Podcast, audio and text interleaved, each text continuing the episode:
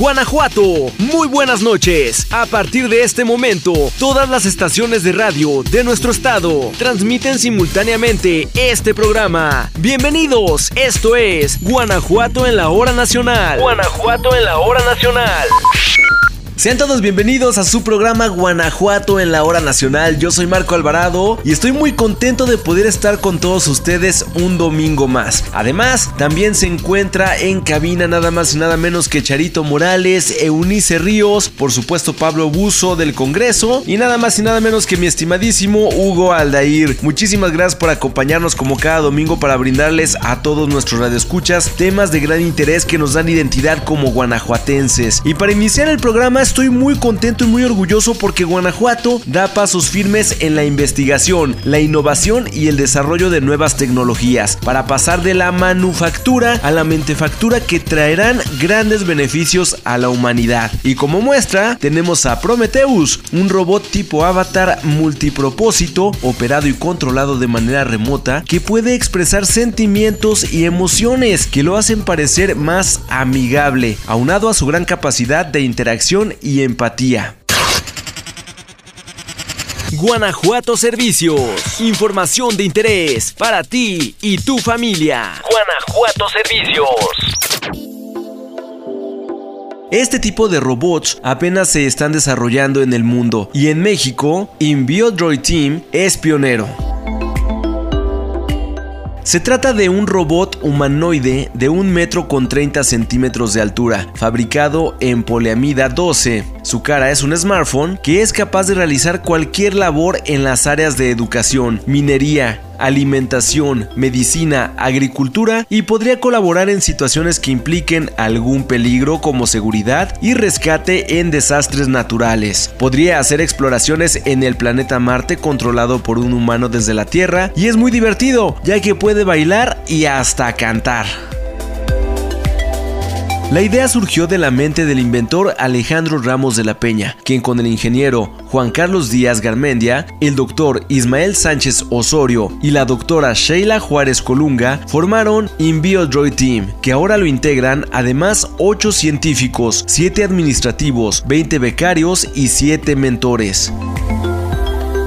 Cuenta con aliados importantes como la Universidad de Guanajuato, IDEA GTO, Agrobiotech y el Instituto Estatal de Capacitación, el IECA, además de patrocinadores. Ahora se busca impactar el desarrollo de Guanajuato y de México para crear este tipo de robots que ayudan en la vida diaria y están abiertos a seguir sumando gente apasionada de la tecnología. Prometeo, el robot guanajuatense tipo Avatar, actualmente concursa para obtener 10 millones de dólares como parte de la convocatoria X-Prize. Así es, Alejandro Elías García, quien está a cargo de su diseño mecánico y manufactura, explicó que el proyecto surgió a raíz de una competencia llamada ANA Avatar X Prize y hace un mes avanzaron a semifinales en Miami, Florida, convirtiéndose en el único equipo mexicano en hacerlo. El proyecto está respaldado por la compañía irapuatense InBioDroid y le han dedicado más de un año a su desarrollo. Pues ¿qué les parece? Esto realmente es impresionante y por supuesto está hecho en Guanajuato, porque estamos listos para pasar de la manufactura a la mentefactura y en Guanajuato lo hacemos posible. Bienvenidos a Guanajuato en la hora nacional, yo soy Marco Alvarado, continúa con más. No te despegues de nosotros. Sigue escuchando Guanajuato en la hora nacional.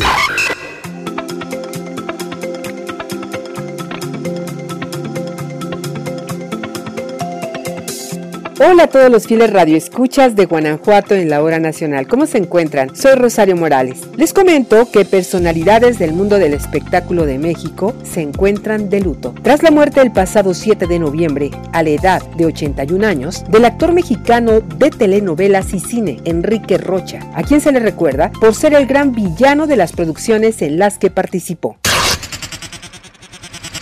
Guanajuatense destacado. Historias de nuestra gente que inspiran. Guanajuatense destacado.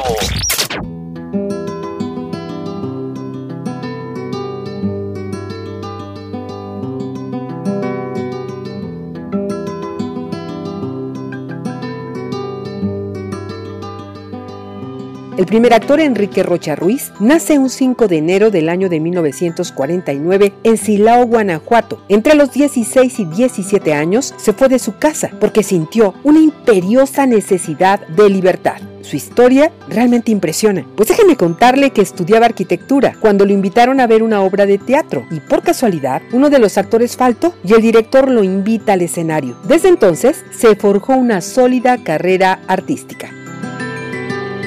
Fue uno de los actores con más trayectoria y con mayor número de personajes antagónicos, 14 en total. Debido a su profundo tono de voz, se escuchó en anuncios comerciales de radio y televisión. Durante muchos años realizó audiovisuales y fue la voz oficial de Radio UNAM en los años 70.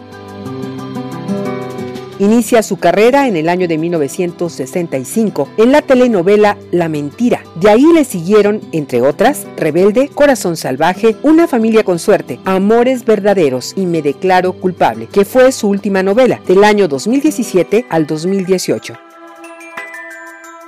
Su trabajo más reciente fue el doblaje en la película El libro de la selva, donde dio voz a la pantera Bagheera. En el cine actuó en Serafín, la película El otro crimen, historias violentas, Satanás de todos los horrores, Modisto de señoras y Guadalajara en verano. En teatro participó en las obras Noches Blancas y Hamlet y en las series Érase una vez como el narrador y Objetos Perdidos. Ganó, por cierto, varios premios TV y novelas. En Las Vías del Amor, El Privilegio de Amar, Dos Mujeres, Un Camino, Yo Compro a esa Mujer y Pasión y Poder. También recibió el premio Bravo en la categoría de Mejor Caracterización por su personaje de Lucio en la telenovela Serafín. Murió el poeta, el actor, un maestro excepcional, orientador de las nuevas generaciones de artistas y un buen amigo de sus contemporáneos que con respeto lo apodaron Rochón. Hoy vuela alto, vuela en total libertad. Descansa en paz. Seguimos con más temas de tu interés. Guanajuato en la hora nacional. Nuestra historia, nuestra identidad como guanajuatenses. En Guanajuato en la hora nacional. Muy buenas noches, mi nombre es Pablo Buzo Muñoz, saludándolos desde la biblioteca del Centro GLAM del Congreso del Estado. Como cada domingo, es un gusto compartir este espacio con el auditorio de Guanajuato en la hora nacional. En esta ocasión recordamos en su aniversario luctuoso a un escritor cuevanense cuya obra trascendió las fronteras de nuestro país. Me refiero a Jorge Ibargüengoitia, quien vio la luz primera en Guanajuato capital el 22 de enero de 1928. Murió el Madrid, España, el 26 de noviembre de 1983. Dramaturgo, narrador y ensayista, Ibargüengoitia fue egresado de la Facultad de Filosofía y Letras de la Universidad Nacional Autónoma de México. Becario en el Centro Mexicano de Escritores y de las fundaciones Rockefeller, Fairfield y Guggenheim. Impartió clases de teoría y composición dramáticas en la Facultad de Filosofía y Letras de la UNAM. Colaboró en publicaciones con Excelsior, revista de la Universidad de México, revista mexicana de literatura Siempre y Vuelta. Su obra abarca novelas, cuentos, piezas teatrales y relatos infantiles. En 1964 publicó su primera novela bajo el título Los Relámpagos de Agosto. Acreedor de múltiples reconocimientos como el Premio Ciudad de México de la Séptima Feria Mexicana del Libro en 1960 por su obra La Conspiración Vendida. En 1963 con la obra de teatro El Atentado. Se le otorgó el premio Casa de las Américas y en 1964 por su icónica novela Los Relámpagos de Agosto. Finalmente, en 1975 recibió el premio de novela México por Estas ruinas que ves. Jorge Ibargüengoitia muere a la edad de 55 años tras sufrir un accidente aéreo, quien al parecer iba a un congreso de escritores en Caracas, dejando una novela inacabada, Isabel cantaba. Su último libro fue Los Pasos de López en 1982. Sin duda sus obras son un legado perenne para quienes gustan de la lectura. En la biblioteca del Centro GLAM del Congreso del Estado, inaugurada el pasado 20 de septiembre, ofrece algunas de sus obras más destacadas tales como Dos Crímenes, Estas Ruinas que ves, Las Muertas, Los Pasos de López, Teatro Reunido y Los Relámpagos de Agosto. Conscientes de que la biblioteca del Congreso con su acervo bibliográfico bibliográfico multidisciplinario ofrece a la ciudadanía un espacio de información, formación y entretenimiento innovador de cara a los nuevos tiempos, convirtiéndose en un área estratégica, generando un núcleo del bienestar de las comunidades de Guanajuato y sus alrededores. Los invitamos a conocer este acervo bibliográfico en formato físico o digital de nuestra biblioteca, el contenido de sus colecciones, de consulta general o especializada, publicaciones periódicas, audiolibros y textos en braille disponibles para todo público. Todo esto lo puedes consultar en la página web de la Biblioteca del Congreso del Estado de Guanajuato www.sitios.congresogto.gov.mx diagonal biblioteca diagonal. Que pasen todas y todos ustedes muy buenas noches. Hasta pronto. Todo el estado de Guanajuato, reunido en una misma sintonía. Guanajuato en la hora nacional.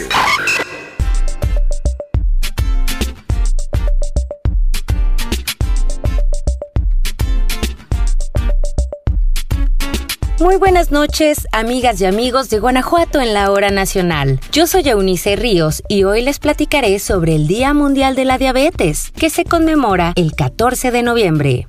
Dato interesante. Dato interesante.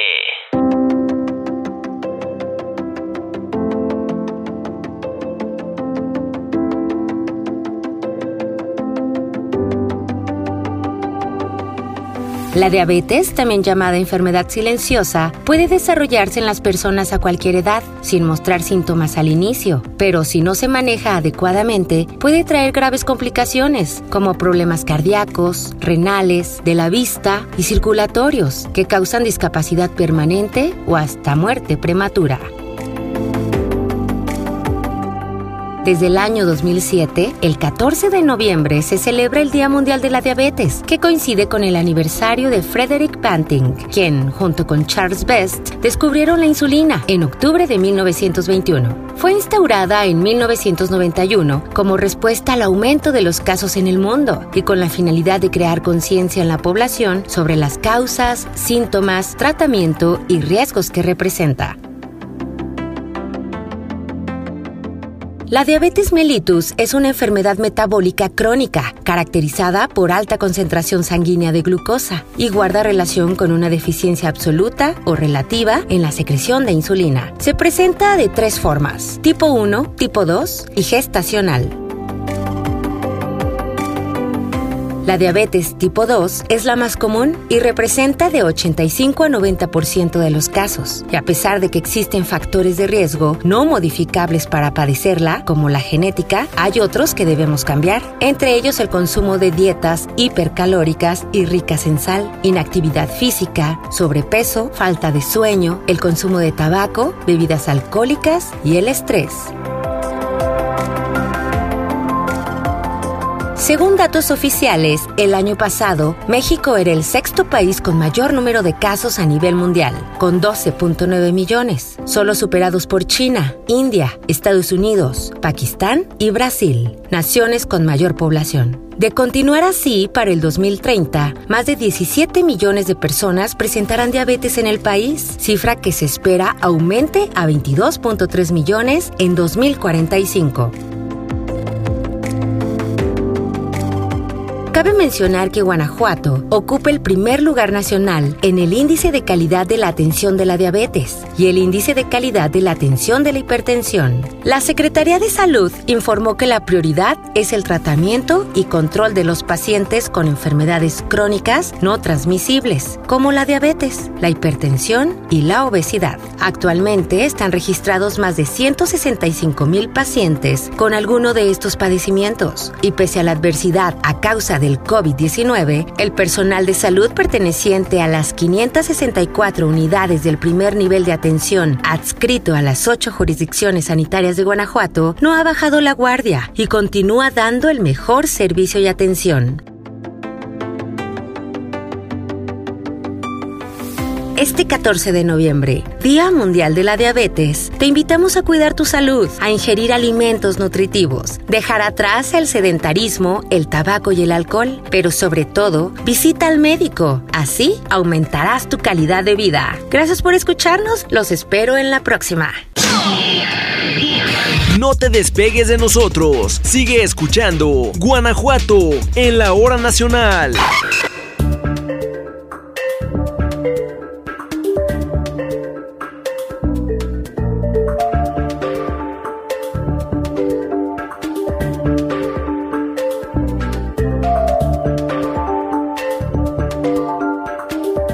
Bueno que nos siguen acompañando aquí en Guanajuato en la hora nacional. Yo soy Ubaldair y ahora les platicaremos que el 12 de noviembre es el Día Nacional del Libro, una conmemoración de carácter cultural en México.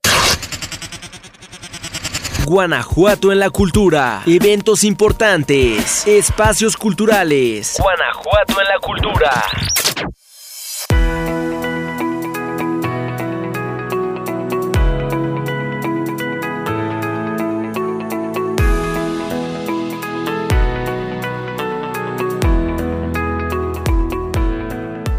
Se originó en 1979 por decreto del presidente José López Portillo, quien durante su gobierno favoreció la educación y la cultura como una herramienta necesaria para el progreso integral del país.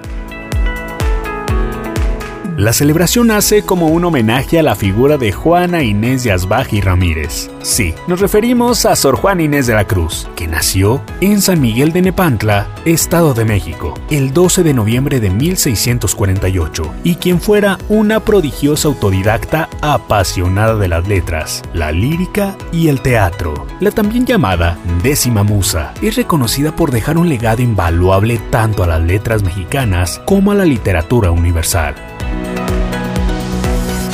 Cabe mencionar que el libro se celebra de diferentes formas en fechas diferentes. Por mencionar algunas, permítanme decirles que el 14 de abril es la Noche de los Libros. Se trata de un espacio para conmemorar la igualdad. Es una cita en la que instituciones, lectores, autores, librerías y bibliotecas conviven en un círculo de lectura.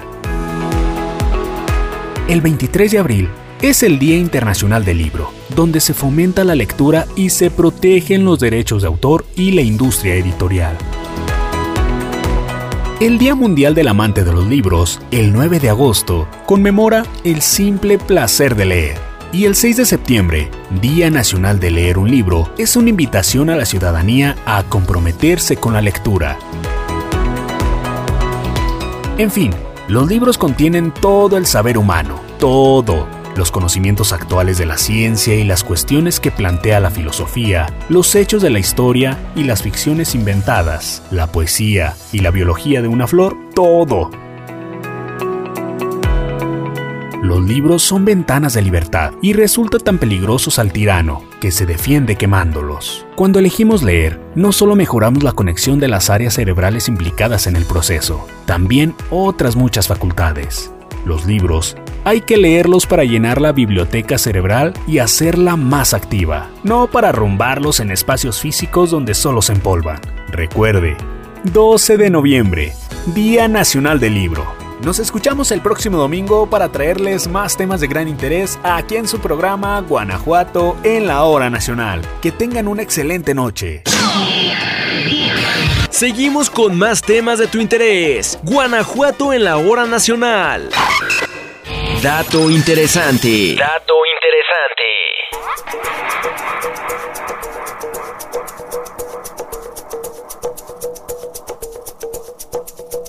Gracias como siempre por continuar con nosotros. El Día del Abrazo en Familia se realiza, déjeme contarle, el segundo domingo de noviembre y se trata de la ocasión perfecta para consolidar los valores de respeto, amor y fraternidad entre todos sus miembros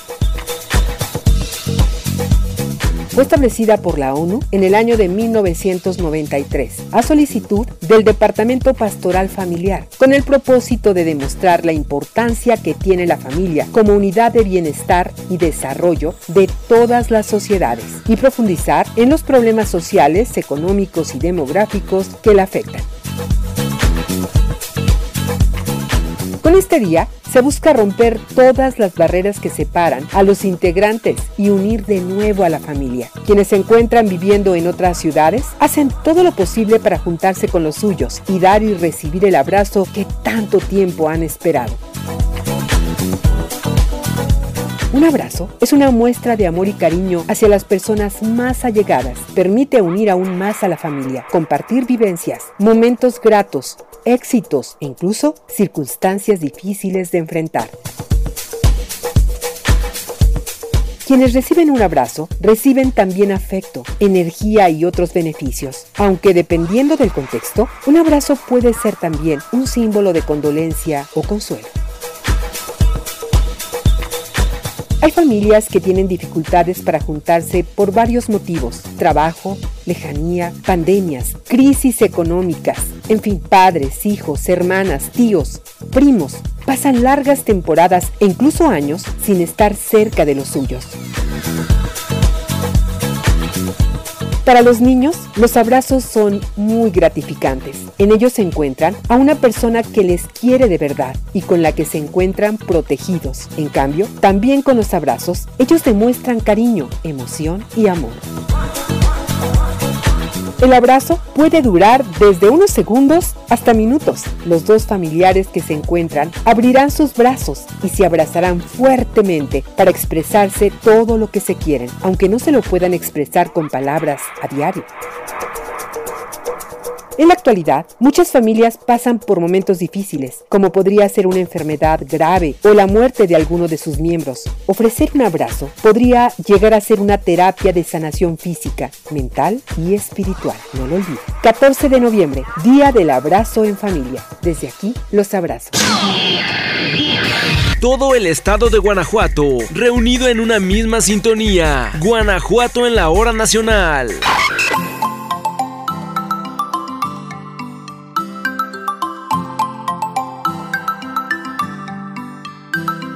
Muy buenas noches, espero que su domingo lo hayan disfrutado. Yo soy Hugo Aldair y el día de hoy, aquí en su programa Guanajuato en la hora nacional, les platicaremos que la obesidad se define como una acumulación anormal o excesiva de grasa que puede ser perjudicial para la salud.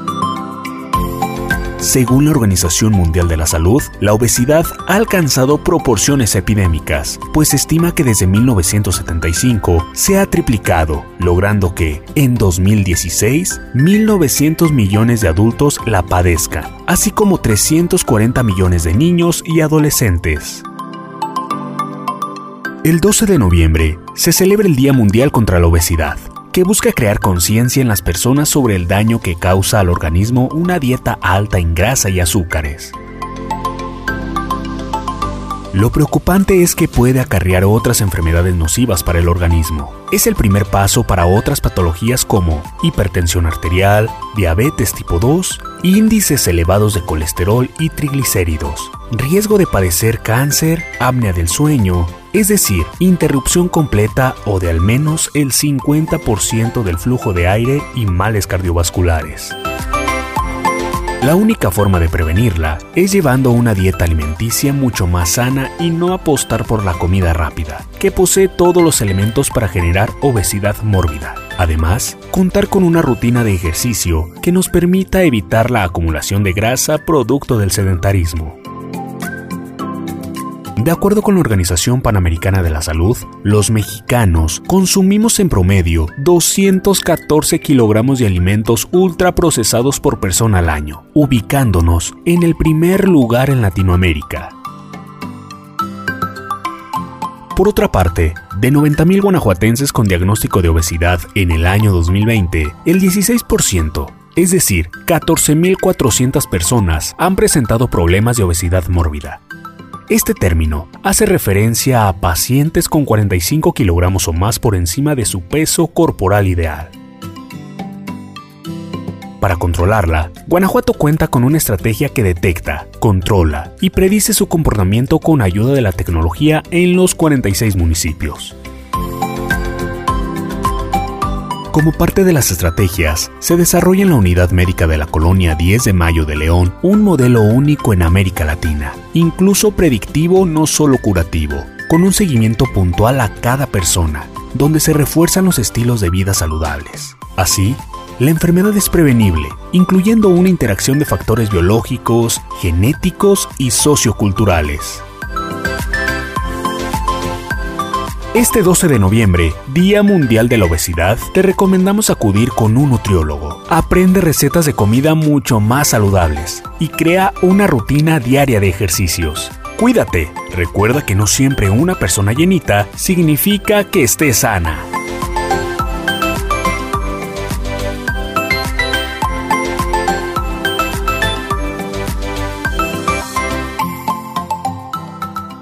Estamos en la parte final de Guanajuato en la hora nacional. Con un gran abrazo, nos despedimos de todos ustedes. Hasta la próxima. Guanajuato en la hora nacional. Guanajuato en la hora nacional.